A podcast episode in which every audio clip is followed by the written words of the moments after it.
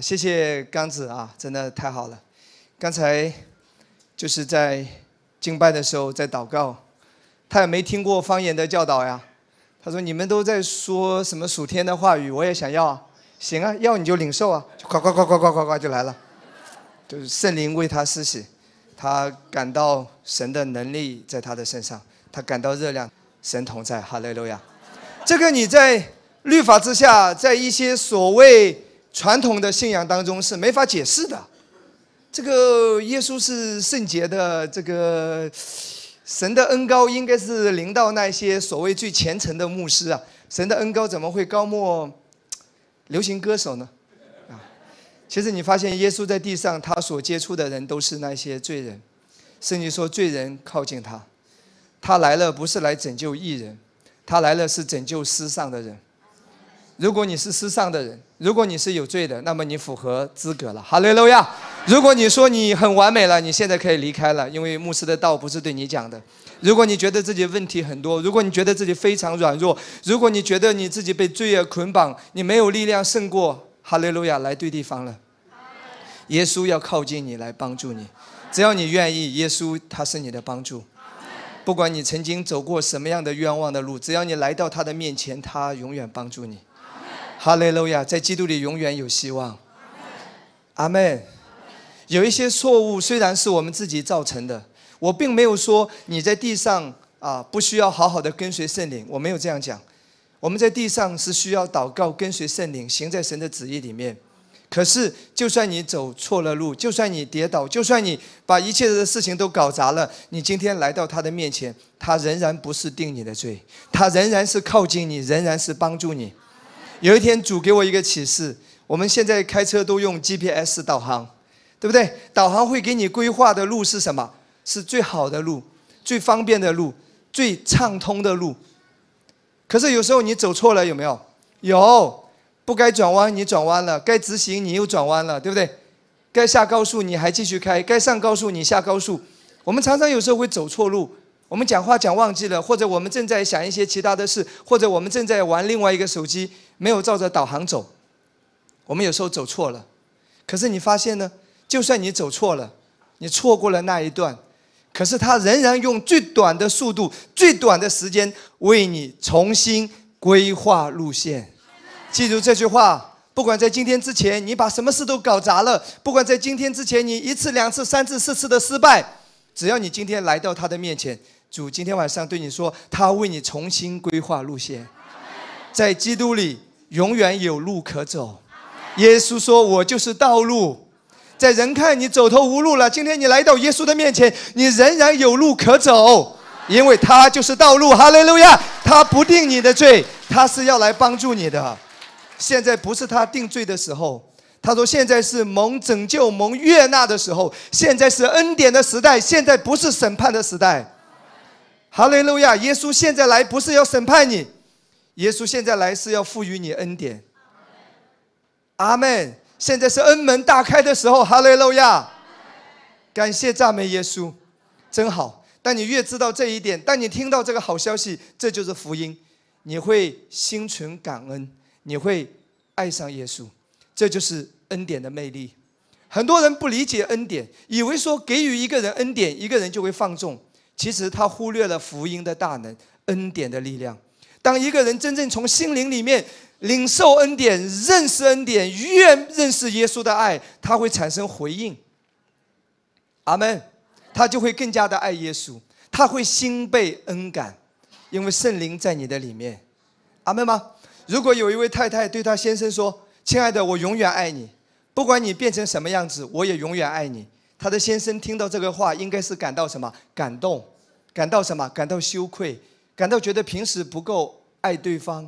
哦，他会感感恩呐，他会感动。哇，感谢上帝赐给我这么好的一位啊，一位太太，赐给我这么好的配偶，我会珍惜他，我会爱他，陪他一辈子。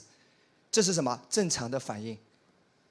别人对你好，你会感恩，这是正常的反应，除非你不是人。如果这位太太对她的先生说：“亲爱的，不管你怎么样，我永远爱你，我永远支持你。”然后他说：“啊，这样啊，我现在就去乱搞。”请问他是一个正常人吗？No，不是一个正常人。如果他不是一个正常人，哪怕你每天看着他，哎，严防死守，他仍然有机会可以乱搞。所以，亲爱的弟兄姊妹，很多人常常把那一种不正常的那一种状况假设到恩典上，他认为说给予人恩典，给予人神的爱，这个人就会无法无天，就会乱来。其实他忘了圣灵在这个人的里面，每一个重生得救的基督徒，你里面是有圣灵的。当你越认识神的爱，当你越看到耶稣的恩典，越看到他不定罪的时候，你就会爱他，感谢他。甚至你会愿意跟随他一辈子。你知道耶稣是怎么呼召门徒的？怎么呼召彼得的？耶稣不是强迫，耶稣不是逼他。你知道吗？路加福音第五章应该是从第一节一直到十四节，这里记载一个故事，我们可以简单的来看一下，好不好？耶稣是怎么呼召门徒的？不是拿着枪顶着他的脑袋，哎，要不要做传道？否则我崩了你啊！这样子啊，那没办法，那我就。愿意吧？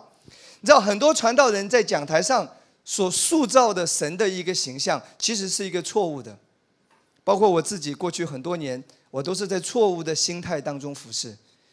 其实当我做了传道人之后，我是十万个不愿意。后来我很后悔，我想反悔，因为没有恩典嘛，靠自己嘛，越来越累，也没有聚焦神的爱嘛，所以没有没有供应。所以非常累，我无数次想要退后，无数次想要放弃。可是我那个时候有个错误的观念：传道人要想改行，一般活不长。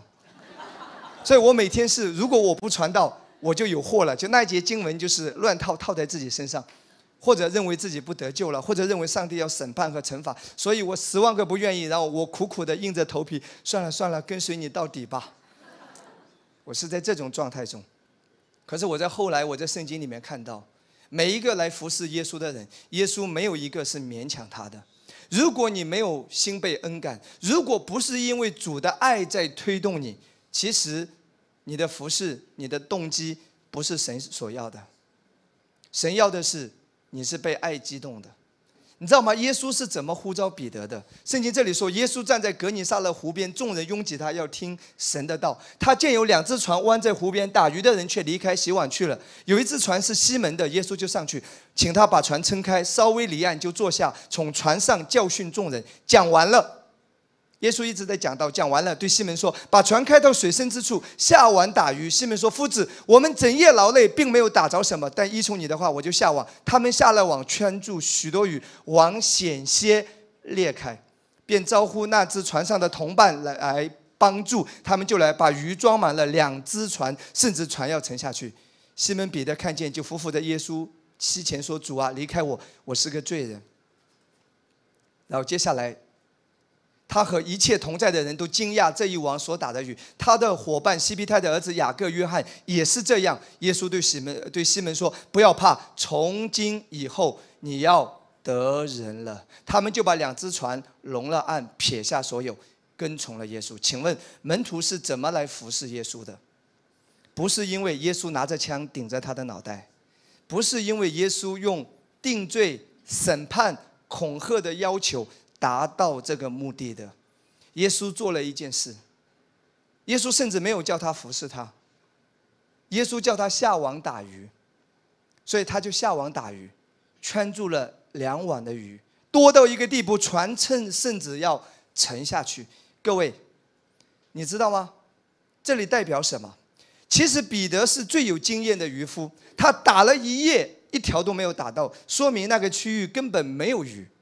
所以，当耶稣对他说：“把船开出去打鱼”的时候，彼得十万个不愿意。彼得可能心里还在埋怨耶稣啊，讲到你是专业的，打鱼我老比是专业的，你知道吗？那个船已经开进去了，网已经收起来了，重新再拿出来撒网打鱼，很花时间，很花力气，很麻烦的。所以彼得一定十万个不愿意，彼得一定在埋怨，彼得心里一定在嘀咕，甚至暗暗的在骂耶稣都有可能。可是最后呢？因为你这样说了，那我就照着去做吧。他本来的意思可能是要羞辱耶稣，让你知道说：“哎，打鱼我是专业的，你是业余的，你还来指示我。”他本来想要让耶稣难堪，本来想要什么羞辱一下耶稣，没想到网撒下去，两网的鱼，甚至船要沉下去。这个时候，彼得被这个爱所征服了。彼得说：“哇，我这么藐视你哎，我这么不尊重你哎，我这么顶撞你哎，结果你还这样的爱我，还给了我两网的鱼啊，甚至船要沉下去。”彼得一下子被耶稣的温柔感化了，彼得一下子被耶稣的爱征服了。哇，我这样，可是你居然还这样的祝福我，帮助我。各位，当你越多看到神的恩典在你生命中的时候，越多恩典彰显的时候，你会感感慨的说：“恩典要领我悔改。”因为当神太爱你了，当你知道他太爱你了，你会说：“我要跟随你啊！我不跟随你，跟随谁呢？”你对我这么好，哇！所以彼得的反应是什么？彼得说：“主啊，离开我，我是个罪人。”彼得第一感觉是我不配，我是有罪的。你为什么这么祝福我？所以恩典是领你悔改，罪在哪里显多，恩典显得更多。我们没有一个人是配的，在神的眼中，我们的行为都是污秽不堪的义，我们的义都是污秽不堪的。各位。可是神的恩典临到你，他的爱临到你。他说：“我就是爱你呀，就算你很不好，就算别人不喜欢你，我就是爱你，我就是为你来的。”彼得是被耶稣的爱感动。圣经说说什么？他就把两只船拢了岸，撇下所有，跟从了耶稣。是被逼的，还是被感动来的？感动来的。各位，所有的好行为。所有服侍主都是因为被爱推动，这才是神所要的。哈利路亚，阿门。撒该也是一样啊。圣经记载，撒该是一个税吏啊。耶稣对撒该说：“撒该爬在树上。”耶稣对他说：“我要到你家去。”这个对撒该意味着什么？过去很多讲圣经的文士、法利赛人、撒都该人，那些祭司长，那些都是说他有罪。指责他的罪，只有这一位没有指责他的罪。其实每一个人的良心都知道自己有没有罪，不需要每天挂在嘴上说你有罪，你有罪。其实你自己比任何人都清楚。所以教会不应该一直是在指责罪，指责罪，你只是把这个肚子切开，做手术一样，刀切开了，然后就走了。问题还是解决不了，所以耶稣没有指责他的罪，不代表着说耶稣妥协罪，而是耶稣看到他的问题，耶稣知道真正能够带给他帮助的不是定他的罪，而是给予他恩典和爱。各位所有的基督徒，你活在罪中，不是因为关于罪的道听得太少，你都知道那些不应该做。你都知道要过正确的生活，你都知道，可是你知道做不到。胜过罪的源头是什么？胜过罪的力量哪里来？所以耶稣在这里示范了一个一个什么？给我们示范了一个景象。耶稣对他说：“我要住在你的家里。”对于撒该来说，不可能。我是个罪人呐，我是个税吏啊，我是个汉奸呐。为什么你还这样的爱我？你没有嫌弃我？人都讨厌我，为什么你这样爱我，还说要到我的家？撒该感动了，所以耶稣到了撒该的家，你知道吗？撒该是自己主动对耶稣说：“主啊，我讹诈了谁啊？我一倍还人家四倍，我把我所有的拿出一半来周济穷人。记住，这里没有要求。各位，好行为不是要求来的，好行为是一个回应，好行为是果子。”我再说一次，讲恩典的教会并没有否定好行为。我再说一次，我们应该要有好行为来荣耀耶稣。但是好行为不是来自于要求，好行为是一个回应，是生命的流露。所有新约在讲到人该怎么做的时候，都有一个前提：知道你在基督里的身份和地位，你才能够活得出来。荣耀归给耶稣，赞美主，这是圣经的次序，阿门吗？今天我会花一点时间跟大家来解释一段圣经啊。有人会问我说：“牧师，为什么马太福音讲到耶稣的家谱，路加福音也讲到耶稣的家谱，为什么马太福音和路加福音的家谱不一样？我要从这个话题作为一个切入点。马太福音第一章讲到耶稣的家谱，路加福音第三章也讲到耶稣的家谱。如果你去看呢，这两个家谱会不一样。有人说为什么会不一样呢？其实我来回答你好不好？马太福音在讲约瑟的家谱，耶稣啊，肉身的父亲约瑟。最后源自大卫的儿子所罗门，而路加福音呢，在讲玛利亚的家谱，源自大卫的另外一个儿子拿丹。所以两个家谱呢，是因为一个是约瑟的家谱，一个是玛利亚的家谱，所以最后都是来自于大卫。啊，圣经圣经预言说大卫的后裔嘛，弥赛亚一定是出自大卫的后裔。所以，所以耶稣拥有继承以色列王位的双重资格，无论是从约瑟还是从玛利亚来的。那困惑的一节经文呢，在路加福音第三章来打开三章二十三节。当你读到马太福音的家谱，可能你觉得没有问题，可是路加福音一看的时候，跟马太福音不一样，容易有困惑的在哪里呢？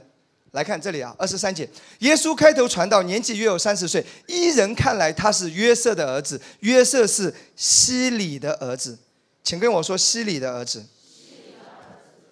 那马太福音呢？一章十六节，雅各生约瑟，就是玛利亚的丈夫。马太福音讲到雅各生约瑟，也就是说约瑟的父亲是谁？雅各。可是路加福音再回到三章二十三节，这里说约瑟的父亲是谁？西里，问题在这里。OK，那圣经当然是没有错误的。那怎么来解释这个呢？啊，简单的跟在这里跟大家科普一下，西里是谁？这个是重点。我找了很多的资料，找了一些原文的一些历史的一些关于圣经的一些辅助的解经的一些书籍。其实问题就在这里，西里其实是玛利亚的父亲，也就是说，约瑟是雅各的儿子。西里其实是玛利亚的父亲，犹太人岳父与女婿的关系常常是犹如父子，所以有时候会称女婿为什么儿子？参考经文在哪里？萨母尔记上二十四章十六节，你知道吗？大卫娶了扫罗的女儿米甲，对不对？那扫罗也称大卫为什么儿子？你看大卫向扫罗说完这话，扫罗说：“我儿大卫，这是你的声音吗？”就放声大哭，所以其实是他女婿。也称他为儿子，这是一个小小的疑惑的解答。那我要跟大家讲的重点是马太福音一章十六节：雅各生约瑟，就是玛利亚的丈夫。那称为基督的耶稣是从玛利亚生的。为什么不说约瑟生了耶稣，而是要写玛利亚生了耶稣？为什么？其实这里有一个很重要的真理，圣灵在捍卫这个真理。就是童贞女玛利亚生子的真理。你知道所有的信经啊，无论是使徒信经、尼西亚信经，你知道在在教会历史上这几千年来，怎么来判断是不是异端？不是因为今天你比较讲多一点律法，或者你讲多一点恩典，就这个异端那个异端。你讲方言，我不讲方言，就你异端我异端。反正只要跟我不一样的都是异端。这个是普遍，尤其是中国教会，你会发现是很 low 的，这个都是很没有水平的一个讲法。现在怎么来判断是不是异端？就是根据历史上的一些信经，其中是什么？使徒信经，我信什么？我信什么？我信什么？还有尼西亚信经等等这些信经，信经里面都有一条。那我要跟你讲啊，恩典福音的教导是最符合信经的，比如说使徒信经。我信罪得赦免，哎呦，我们太信罪得赦免了，对不对？这个我们太信这个了，我们信圣经全部，对，我们就就怕你不跟我讲圣经，你知道吗？恩典福音是非常符合使徒信经和尼西亚信经的，每一条回去搜一下，对一下都对得上。那其中有一条很重要的，就是玛利亚童贞女玛利亚生耶稣，为什么呢？我在这边跟大家要讲的一个真理。为什么是童贞女玛利亚生如此重要？因为你知道吗？现代的医学、科学啊，慢慢的发展，发现圣经的精准无误。因为神的话是真理，是真实的。阿门。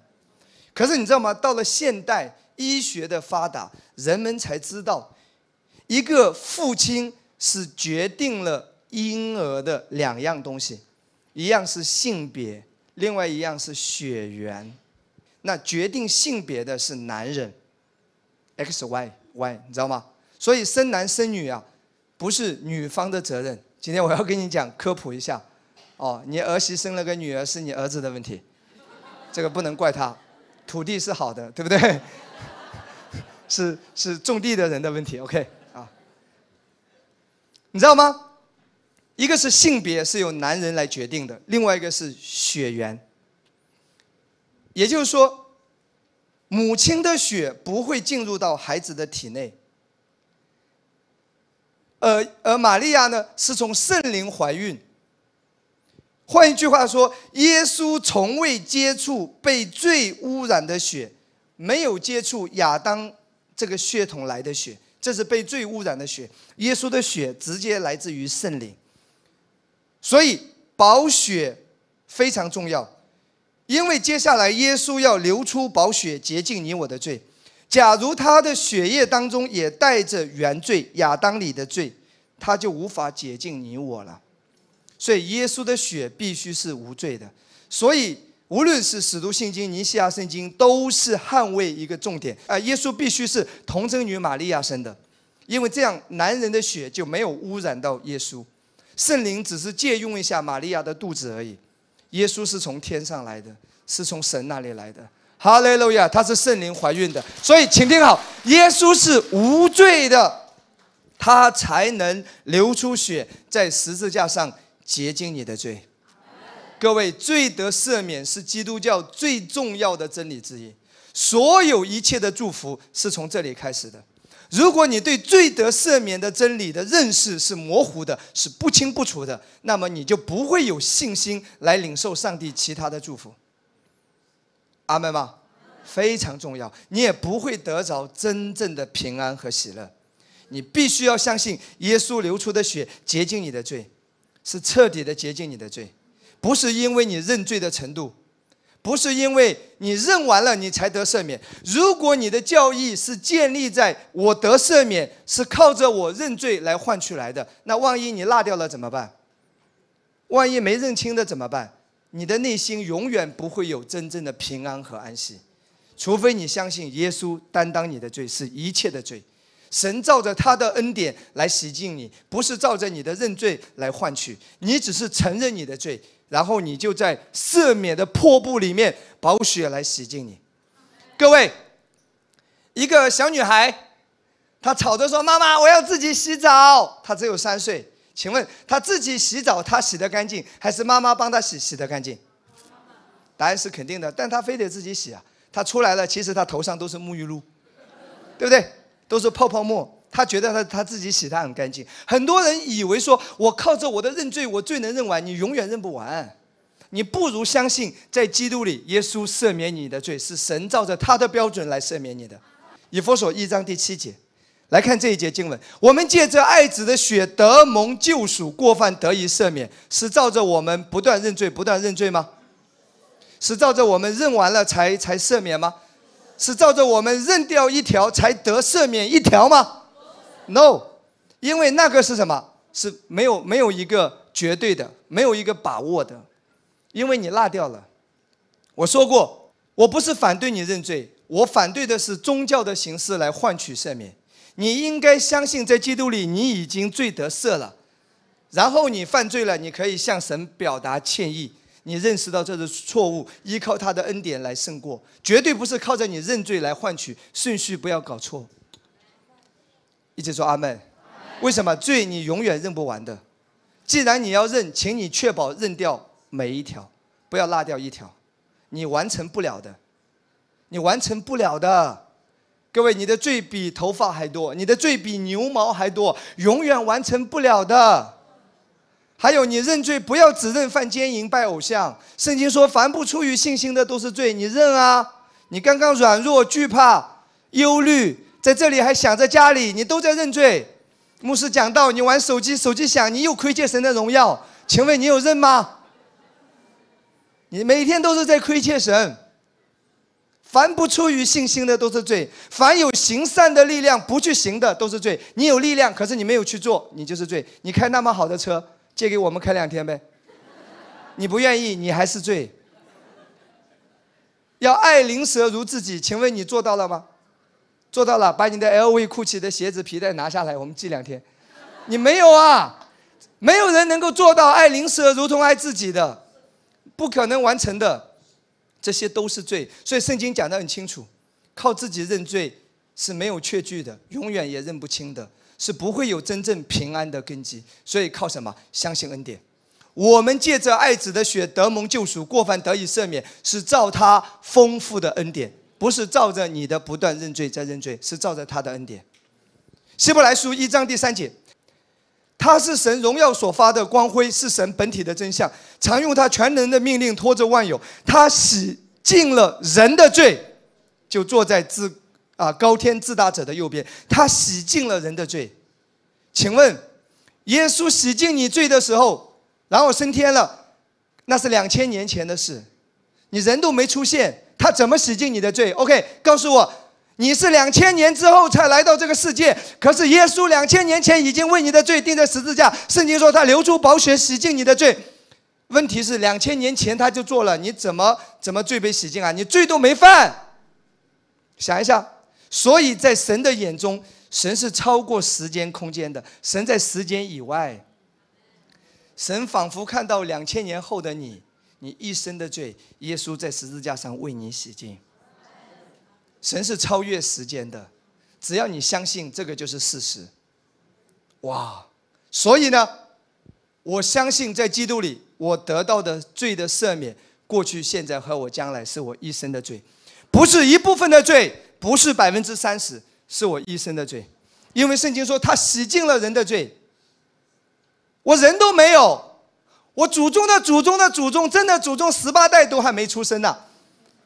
一代七四年，十八代才多少年？也才，才一千多年。耶稣两千年前就已经为你为你死在十字架上了，所以你根本人都没出现，所以一切都是未来事。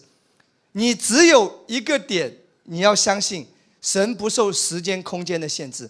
他说洗净你的罪，就洗净你的罪。你他说你相信你你已经罪得赦免了，你就罪得赦免了，而不是只有一部分。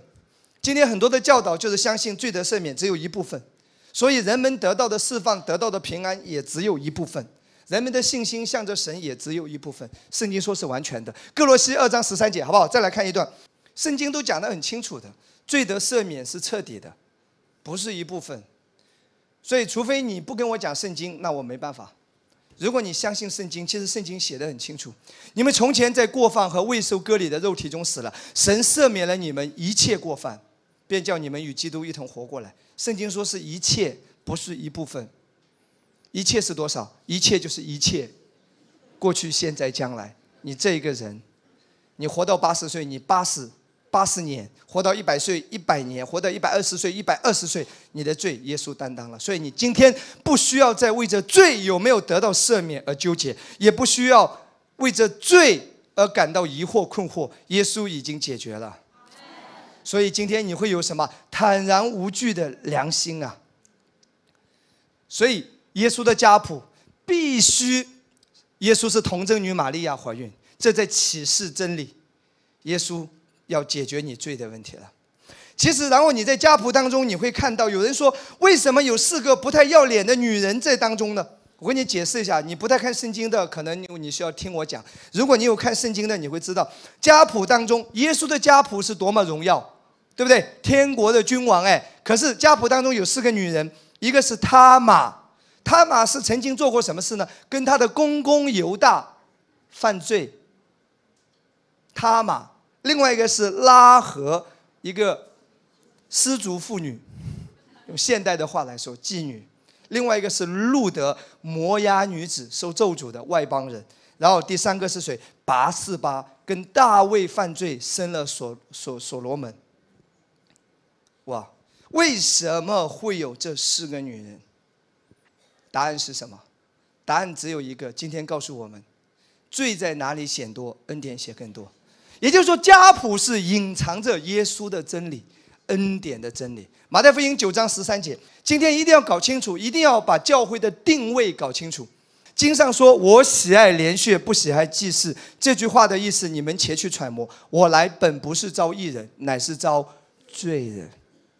所以耶稣来是要拯救罪人。OK，可是你知道，人有时候在律法之下，那种传统的宗教，如果今天来一个文质彬彬的，剃个平头，穿个衬衫的，哦，感谢主，请上座，你是圣洁的。如果来一个一大堆拉链的、链子的、纹身的、黄毛的。各种破铜烂铁一大堆的，拖这个拖鞋的，明显你这个罪人。我们今天在聚会啊，你今天这里不欢迎你，不欢迎你，神是圣洁的，Holy。我们的反应就会是这样啊，对不对？我们常常以外貌取人，而忽略了教会在地上的目的。啊，教会在地上的价值，很多人不理解啊，牧师啊，我怎么看到？你去参加那个歌手的演唱会，耶，哇，那是罪人呢！牧师啊，你怎么在酒吧里跟那一群人在聊天呢？那都是罪人呐！我说，我不是耶稣啊，可是我跟耶稣是一样的使命。我来不是要找艺人，我来就是要找罪人呐！恩典就是要拯救最坏的人，最糟糕的人，在最终的人，恩典领导他。可是今天很多的教会都是相反，都认为神只要圣洁的人。其实神是要来找罪人，没有一个人是圣洁的。当人遇见神、遇见耶稣的恩典，罪人会改变，罪人会回转，会愿意来跟随耶稣。一起说阿门，阿门。我要让你来看两段经文，《彼得前书》五章第八节：魔鬼在地上。圣经说什么？他要偷窃、杀害、毁坏。那圣经呢？彼得前书五章第八节说：“勿要谨守警醒，因为你们的仇敌魔鬼如同吼叫的狮子，遍地游行，寻找可吞吃的人。”魔鬼是要怎么样吞吃？他不是可以吞吃所有人，他是寻找可吞吃的。换一句话说，某一些被贴上标签的，他才可以吞吃你，他才可以在你的生命中偷窃、杀害、毁坏。注意哦，这里说魔鬼是什么？吼叫的狮子，吼叫的狮子，吼叫的狮子是什么？另外一节经文来解释，真言书来打开真言书十九章十二节，王的愤怒好像狮子吼叫，这是上半句，下半句说他的恩典却如草上的甘露，你知道吗？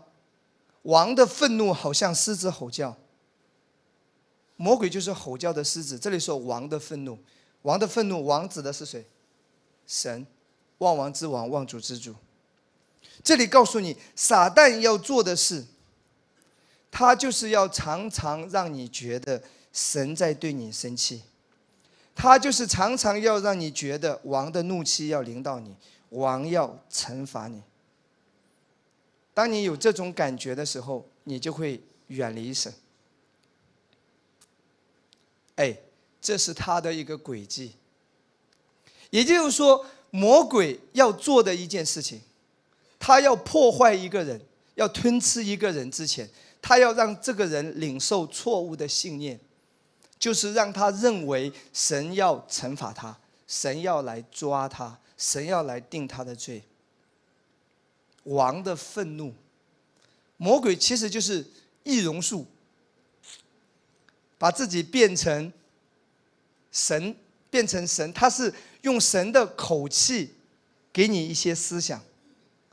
神要惩罚你，神要审判你，神要定你的罪，神要向你发怒。所以，当人接受这种观点的时候，其实就是在接受魔鬼的谎言。接下来，在他的生命中就会有偷窃、杀害、毁坏，就会可以成为被吞吃的对象。明白吗？哈利路亚。可是这里还有半句说，他的恩典却如草上的甘露。其实这一节经文是分两部分。你知道，今天如果你恩典律法不分，旧约新约不分，如果你不知道耶稣在十字架上做了什么，成就了什么，那么这节经文的两部分你就会乱套。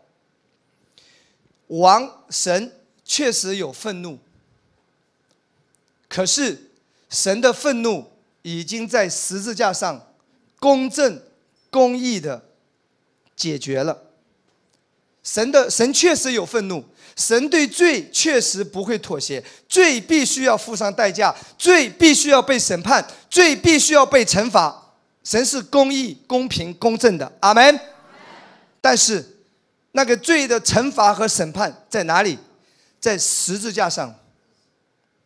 各位，耶稣是没有罪的，为什么要受这个惩罚和审判？因为耶稣担当你我的罪，所以你我的罪在十字架上。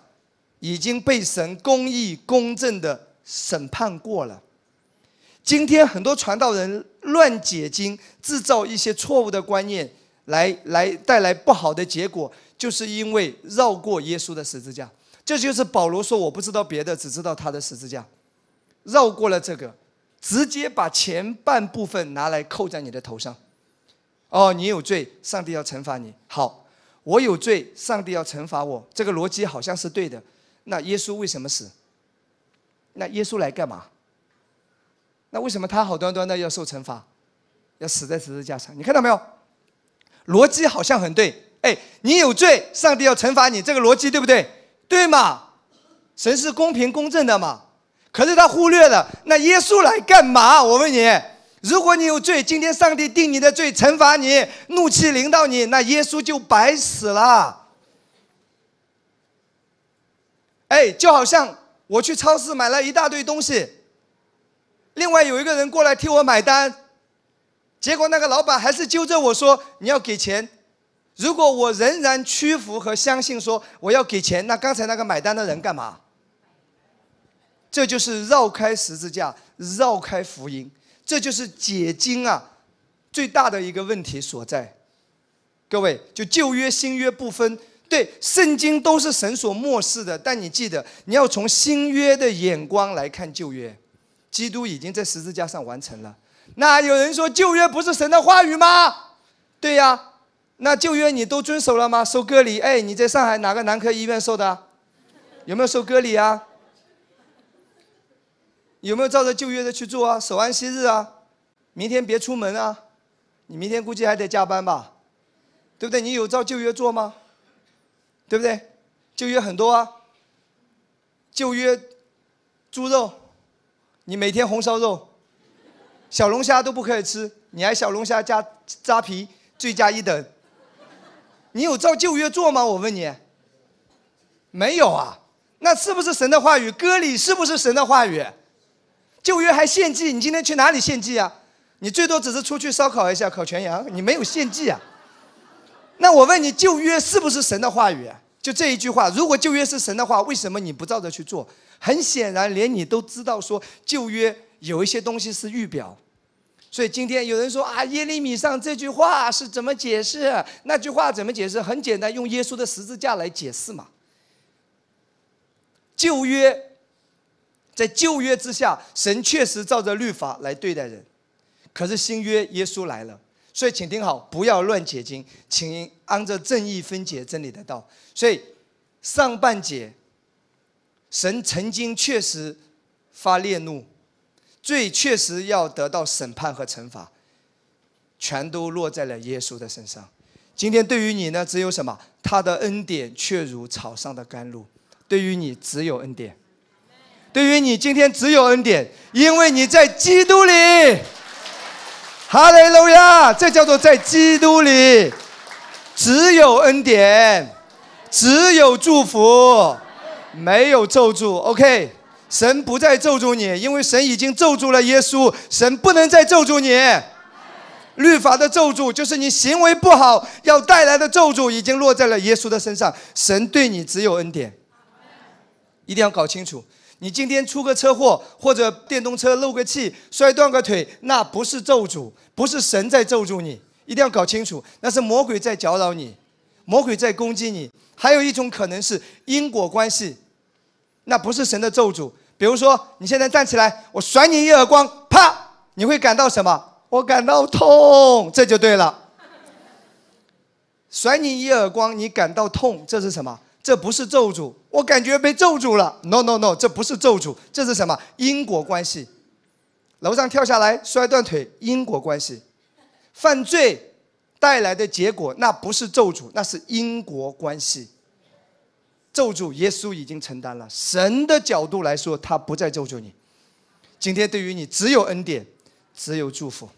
可是当你知道神的心意，当你知道遵着神的话语而行的时候，你会体验到那个祝福，你会更多的看到那个祝福。很多人对于圣经所教导的都不相信。可是你会发现一个问题，好不好？世界上的很多东西我们看不见、摸不见，我们都信。WiFi、无线网络，你看得见吗？看不见，你都在享受。哎，当你在开车，那个导航告诉你怎么走，高德导航告诉你怎么走，你都照着去走。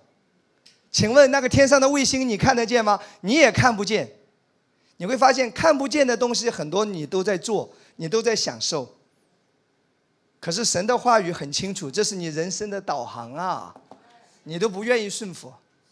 导航说高德导航说怎么走怎么走，哪里上高架你都真照着去做了。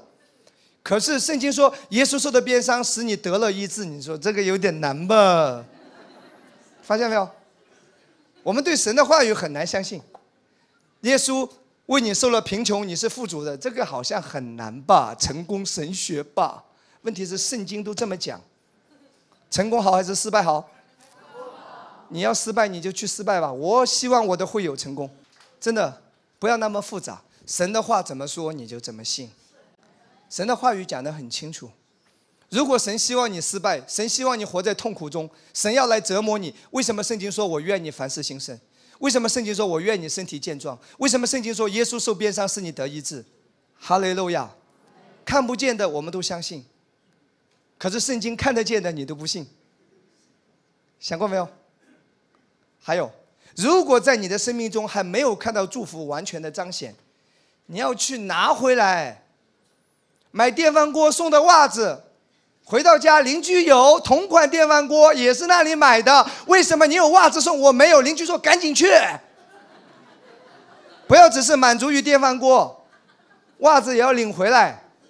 虽然电饭锅是很重要的，大信耶稣都得永生，但如果有一些东西你没得到，你要去争取过来，你知道吗？如果你去肯德基买一个全家桶，你回来之后发现看见少了一杯可乐，我的可乐呢？你会对服务员怒吼：“我可乐弄哪去了？可乐！”可是发现很多基督徒在属灵上就不要啊。哦，我信耶稣得永生了就好，我在疾病中生病就生病吧，也许神的旨意，他灵魂都救了，都救了你灵魂上天堂了，难道疾病不救你吗？你要来到教会，你要来到主的面前，不要怒吼啊，你要温柔的说主，我的可乐呢？不不不，主，我也要医治，我要健康，我要家庭美满，我要活着荣耀耶稣，我不要被捆绑，我要活出真正的自由。荣耀耶稣的自由，哈利路亚，阿门。所以，当你当你不断的来学习神的话语，你就能够行在神的旨意里面，你就能够体验到恩典和祝福。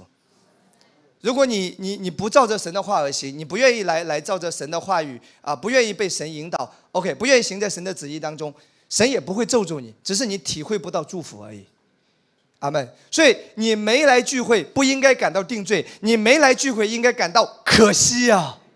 哎呀，今晚错过一个亿呀！每一次来你应该要有这种感觉，而不是牧师制造一些定罪的观念啊！不聚会下地狱，那都不符合因信称义。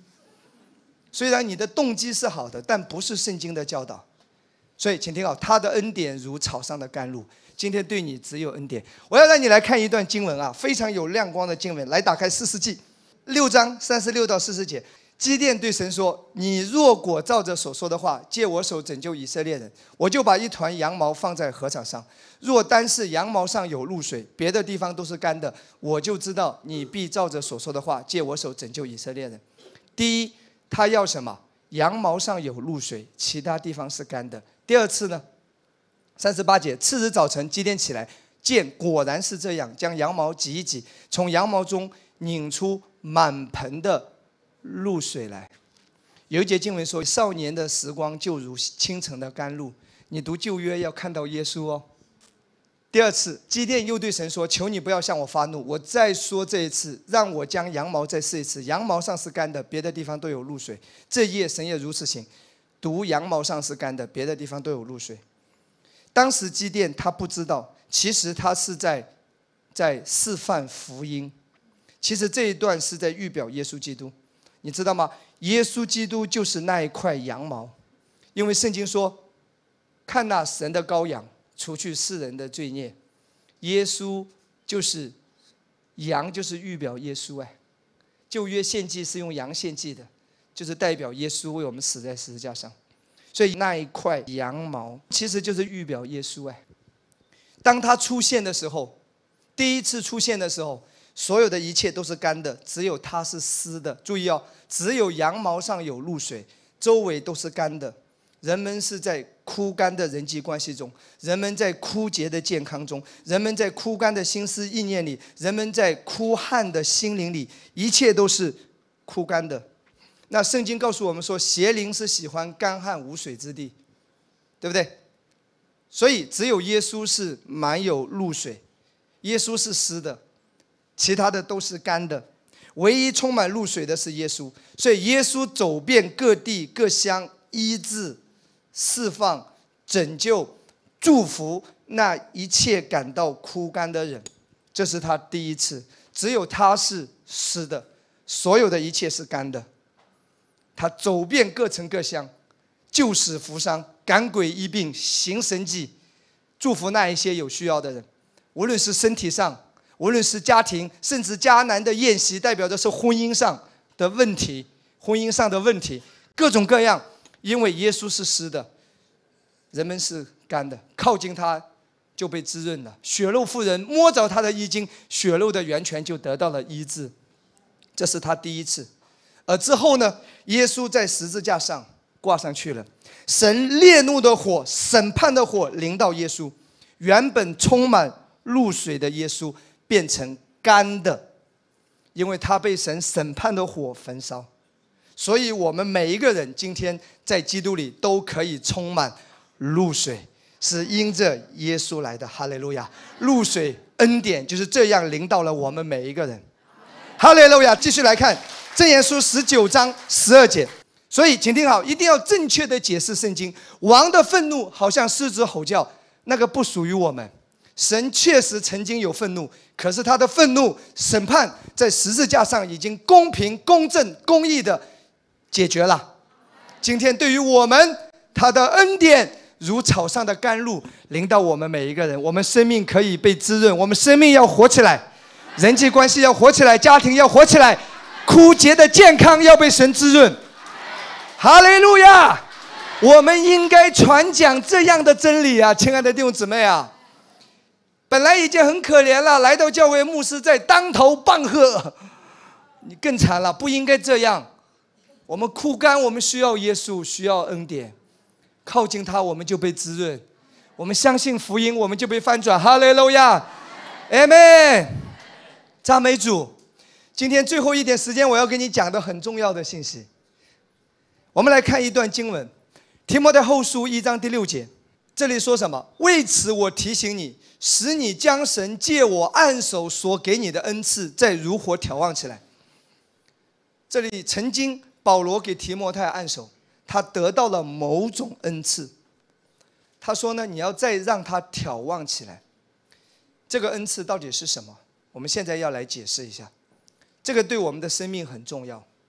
你要把这个恩赐不断的眺望起来。虽然这个恩赐在，但如果你没有眺望它，它就没有办法产生力量。烤羊肉串为什么拿个扇子在那里扇？炭火不是在吗？因为可以让火更旺。为什么恩赐要眺望？说明对我们很重要。那这个恩赐是什么？怎么眺望？很显然，这个恩赐一定是所有人都有的。如果这个恩赐只是某一部分人有，某一部分人没有，那。那肯定不是。有人说这个恩赐是先知的恩赐，不好意思，五重执事，先知只是其中的一部分有呼召的人。不是所有人都是先知。那有人说这个是牧师的恩赐，牧师的恩赐也只是少数个别，也不是所有人。有人说这个是死人复活的恩赐，每个人都可以让死人复活的话，那殡仪馆里就没人了。死人复活也只是在极少数的情况下，几率极低的情况下有发生，而且是在神的旨意当中运行的，不是你想要死人复活就死人复活。所以这个恩赐是什么？如果你来到这个教会，如果你有听我们之前的教导，今天长话短说告诉你，这个恩赐就是个人的方言祷告。圣经里面提到方言祷告有三种，一种是个人的方言祷告，另外一种是需要翻译的，那个是在翻方言、翻方说方言和翻方言其实是同一种，两个要配搭行动的。这个是传递话语、传递信息，相当于说预言。第三个地方讲到方言是做凭据用的。就是突然之间有人在说方言，后面有一个人听得懂他刚才讲的话，神借着他说的方言，那个没信的人信主了，或者神借着他所说的方言听到了某一些信息，那个是极少的案例发生在使徒行传第二章里面发生过，天下各处的犹太人聚集在耶路撒冷，他们当时被圣灵充满讲方言，他们听见他们用各国的相谈，这是在做凭据，让那些不信的人知道说，哇，他讲的话我听得懂哎。他没有学过这个话，他们他怎么能用我的那个家乡的话在讲话？六六六哎，人们会什么？人们会愿意来信主，这个是做凭据用的，出现的几率是极低的。第二种呢，刚才说过是传达信息的，是需要翻译的，也不是所有人随时随地都可以。第一种是个人祷告的方言，灵的语言。随时随地都可以，九大恩赐都是圣灵随自己的意思运作，只有个人方言的祷告是可以随时启动。所以圣经说这里要将我曾经给你按手得到的那个恩赐再一次眺望起来，这个对你很重要。这个恩赐就是个人方言祷告，明白吗？来看《哥林多前书》十二章第八节到十一节，我要让你来看九大恩赐，从第八节开始到第十一节，都是在讲超自然的九种恩赐。一种是智慧言语，啊呃知识的言语，然后信心、医病、行异能、先知、辨别诸灵、说方言、方方言。这个说方言、方方言就是第二种传达信息的，必须要有翻译的。这九大恩赐都是这位圣灵所运行，随己意分给个人，不是你想要行异能就能行异能，行得了行不了的。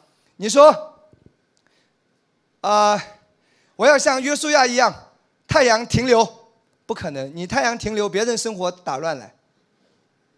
有人说我祷告不要下雨就不要下雨，你祷告不要下雨，农民伯伯可是需要雨呀，你这个不公平，你为了自己的方便。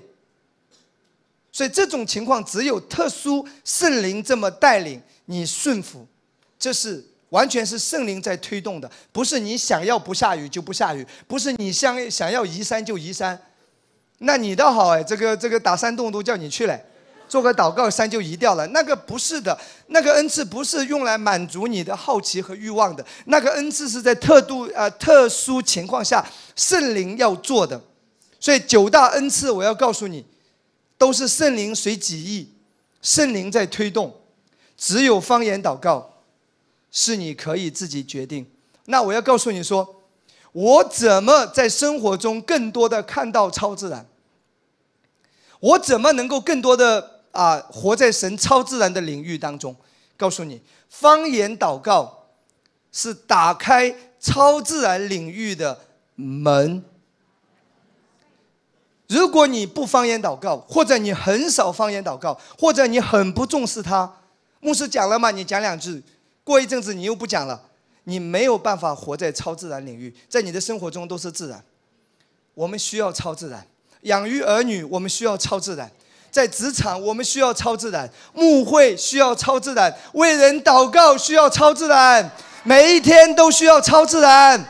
方言祷告就是一扇打开超自然大门的一扇门，就是这把钥匙打开这个门，好不好？当你更多的方言祷告，在邻里祷告，来看这九种恩赐啊。第一种是什么？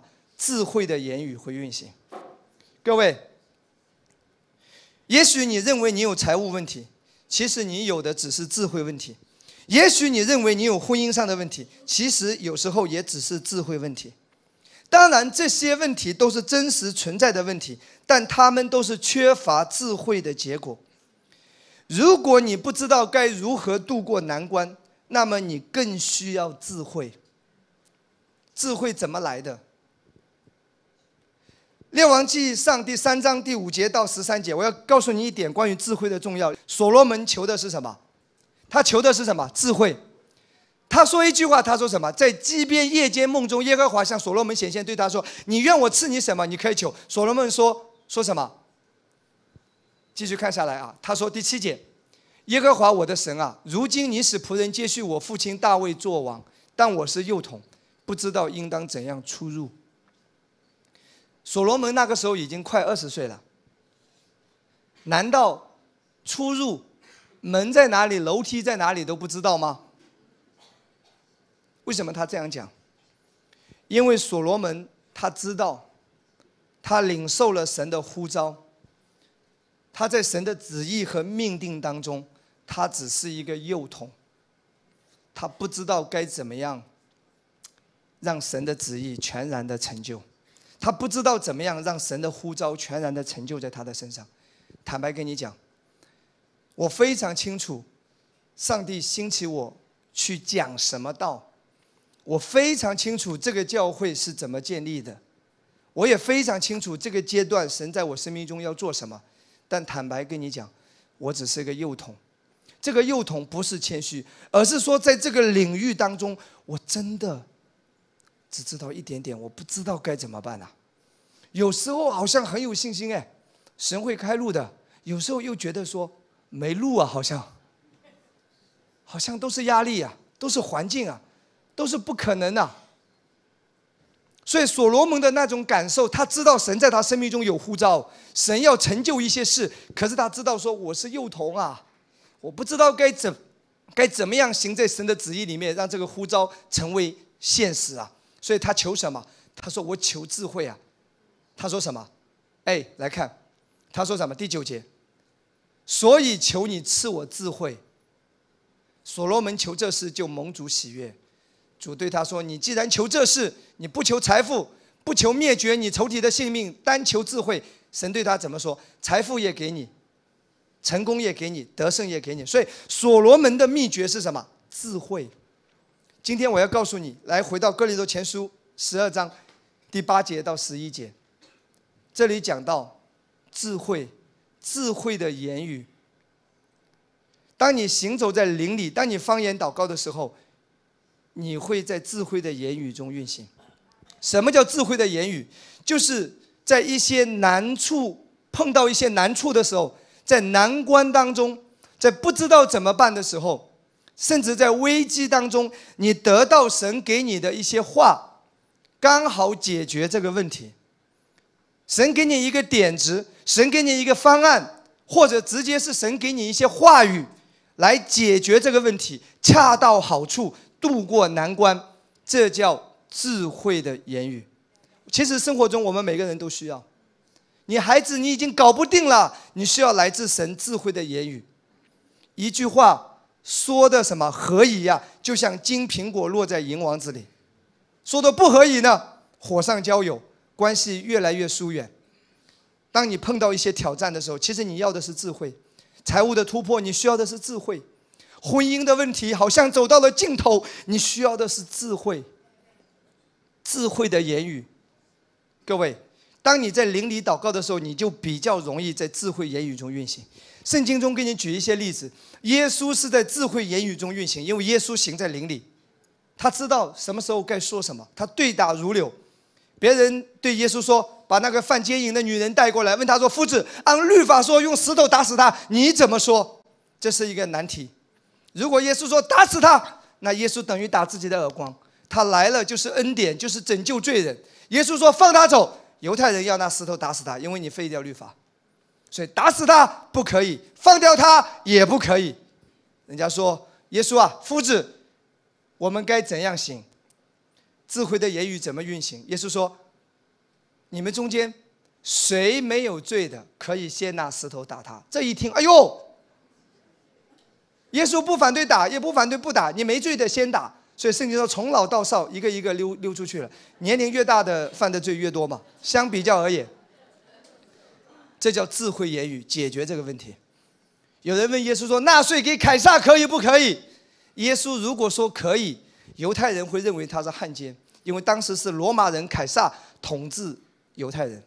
如果耶稣说不可以，罗马人要把他抓起来，因为你反政府。所以耶稣说可以也不行，不可以也不行。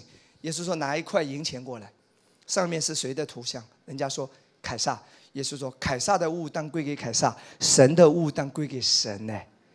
巧巧妙的解决这个问题，甚至还倒打一耳光。神的物归给神，就是你的十一呢？那些人惭愧的退去了。神的物就是十一，是神的物嘛？凯撒的物归给凯撒，神的物归给神。看到没有？智慧在运作。我们每一天需要智慧。我要告诉你，当你常常常在灵里祷告，你就在超自然里面。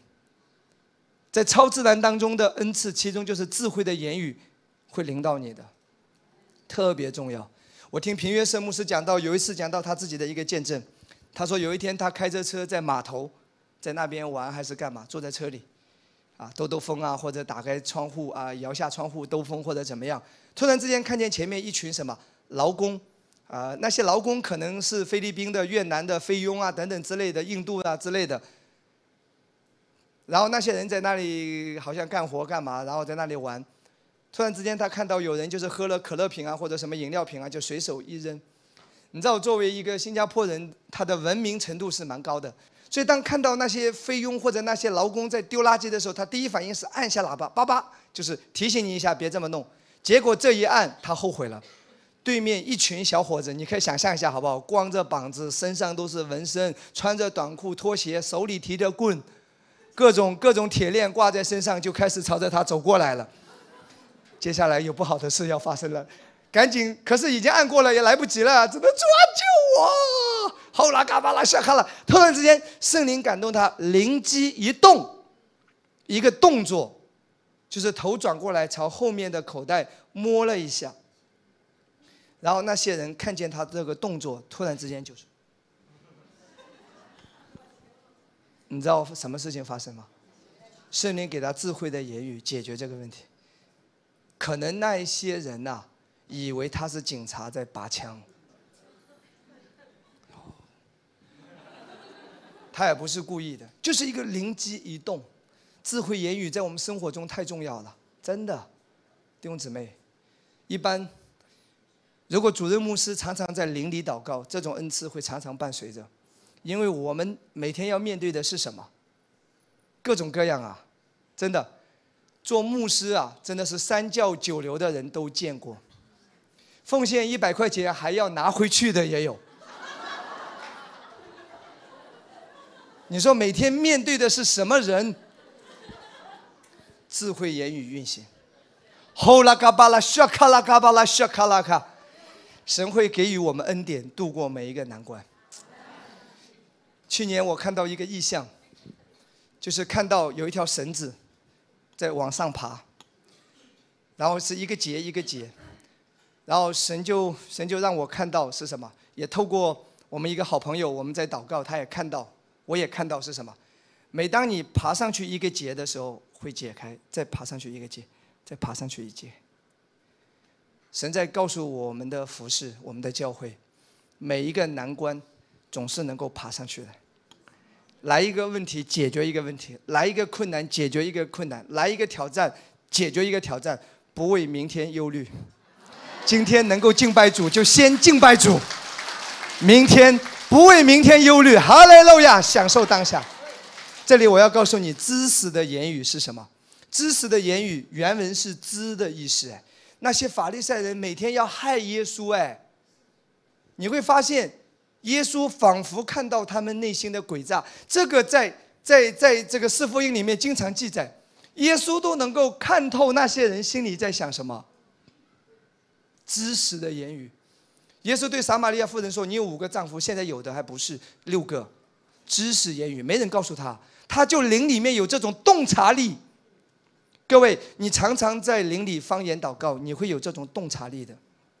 今天我要告诉你，我特别要告诉你，在职场上，真的很多的生意是骗局，很多的投资是骗局，给你一点小恩小惠，让你得一点小好处，后面就是无底坑了，更深的坑。我今天要在这里，我真的对会友有这种责任。牧师要告诉你，真的，如果一个投资啊，有人告诉你说这个投资会让你快速发财，就是圣经所说的急速想要急速发财的，基本上都是陷阱。除了神的恩典是白白的，天下没有免费的午餐。如果有什么是让你走捷径、快速发财、不正常的发财。记住，都是陷阱，很多是传销，很多是拉人头，很多到最后会逃跑的，你会垫底的。记住，神的祝福不是借着快速这种所谓的快速。我再说一次，听懂我在讲什么吗？你不用来问我，牧师，我这个事到底能不能做？我怎么回答？我说不可以做，你说我在挡你的财路。我说可以做，你亏了，你来找我；你赚了跟我无关，你亏了你来找我。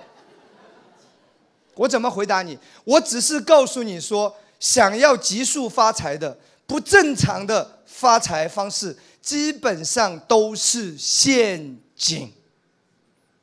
我再说一次，传销的金字塔顶端的人也许会挣钱，你基本上以你的智商，我看就是垫背的。你进来了，人家早撤出来。基本上，话糙理不糙，踏踏实实，干点正事。如果你非要搞呢，非要搞，你一定要有一个心理预算，亏了这笔钱，你不需要跳楼。你有这种心理承受能力，或者说你钱很多，你随便拿一出拿一些出来玩玩。那你拿钱，你你钱很多，你拿出来请我们大家吃饭，我也不反对啊，香格里拉啊，对不对？下个礼拜啊，那我也不反对啊，你开心就好啊。我今天告诉你说，亏了你没办法生活的，亏了要跳楼的，亏了不知道日子该怎么办，甚至借钱来的，期待很大的。我要告诉你，很多时候是陷阱。我只能跟你讲到这里。而且这个教会只讲耶稣，只讲爱，只讲神的话语，生意上。你是成年人，你是成年人，你为你自己的行为负责。哈利路亚，跟教会无关。教会牧师只是高举耶稣，我们不高举发财，我们只高举耶稣。哈利路亚，在灵里祷告，神会让你知道哪些婚姻是陷阱，哪些投资是陷阱。知识的言语，下面我就没有时间讲下去。方言祷告启动一切的属灵恩赐运行，荣耀归给耶稣。让我们行走在超自然里面。哈利路亚！一起站起来祷告吧，好不好？中间有没有人还不会说方言的？就像我们的啊歌手刚子一样，来这里之前你不会说方言的。现在闭上眼睛，所有人把手举起来，你跟着我做一个祷告。一会儿你就把口张开，圣灵就在这里，他要为你施洗。你会说出超自然的言语来，绕开你的悟性，凭着信心说，圣灵会使用你的舌头，好不好？举起你的手，跟我来做一个祷告。主耶稣，我相信你为我的罪已经死在十字架上，我以罪得赦免，我是公义的，我邀请圣灵，就在现在，就在现在为我施洗，为我施洗。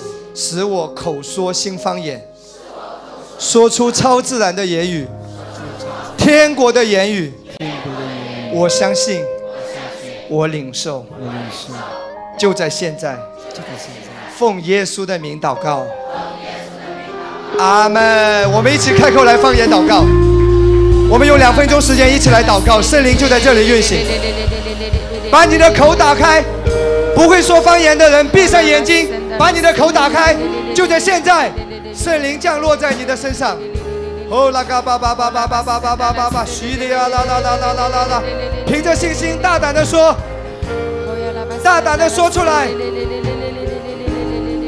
已经说方言的人继续的说，主要让你行走在超自然的里面。哈利路亚！哦，是的呀，啦啦啦啦啦啦啦啦啦啦啦啦，哦，那个叭叭叭叭叭叭叭叭叭，大胆的说吧。谁要你行走在超自然的里面？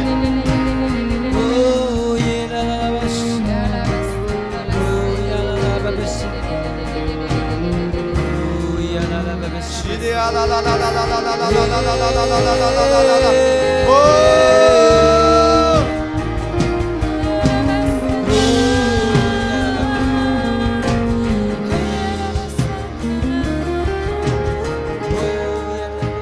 的说，继续的说，哈利路亚！就在现在，无论你在哪里，就在现在。说卡拉卡巴拉，说卡拉卡，凭着信心说出来吧。哈利路亚！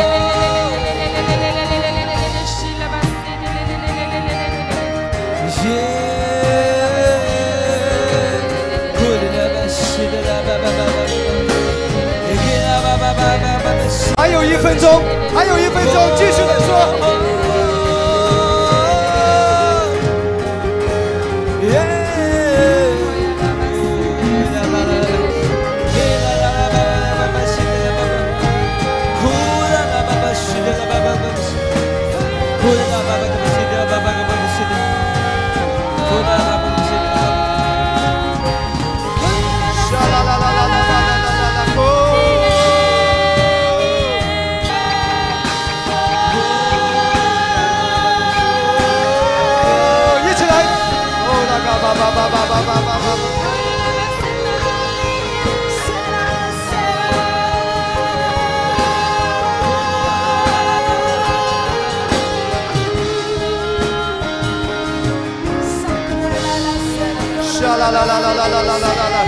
神要赐给你智慧，赐给你智慧的恩膏。哦，那个叭叭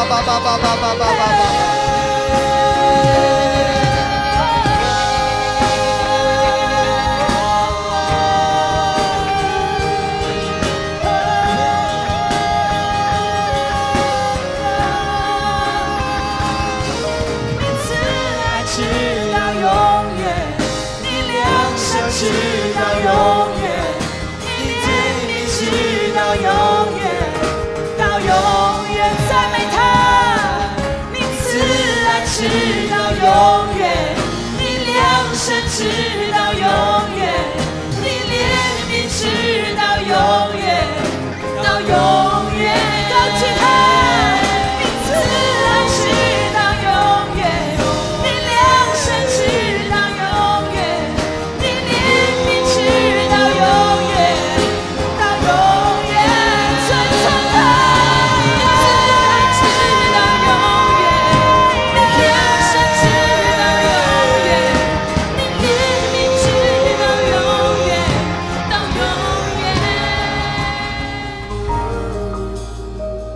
哈利路亚！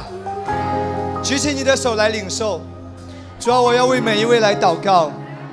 你的恩典犹如清晨的甘露，在我们的生命当中，只有恩典，没有咒诅，只有祝福。圣灵启示我们更多的来认识主，来看到耶稣。祝福每一位。我现在要祷告，智慧的灵在你生命中运行。无论在家庭当中，无论在职场里面，无论在服饰当中，在任何一个教会，无论你今天在哪里，现在我为你来祷告，智慧现在要来充满你。当你在灵里祷告的时候，你就行走在神的智慧里面。主说，更多的在灵里祷告，没有一个结是解不开的，没有一座大山能够挡住你前进的道路。没有任何人事物能够拦阻神在你身上的呼召和命定。在灵里祷告，哦拉嘎巴拉，沙卡拉嘎巴巴巴巴，哈利路亚！所有的拦阻都要挪开了，乌云都要挪开了，在你家庭的那个石头要挪开了，在你的婚姻里面的石头要挪开了。身体上的那个拦阻，那个拦阻健康的石头要挪开了。西利亚啦啦啦啦啦啦啦！赞美主，赞美主！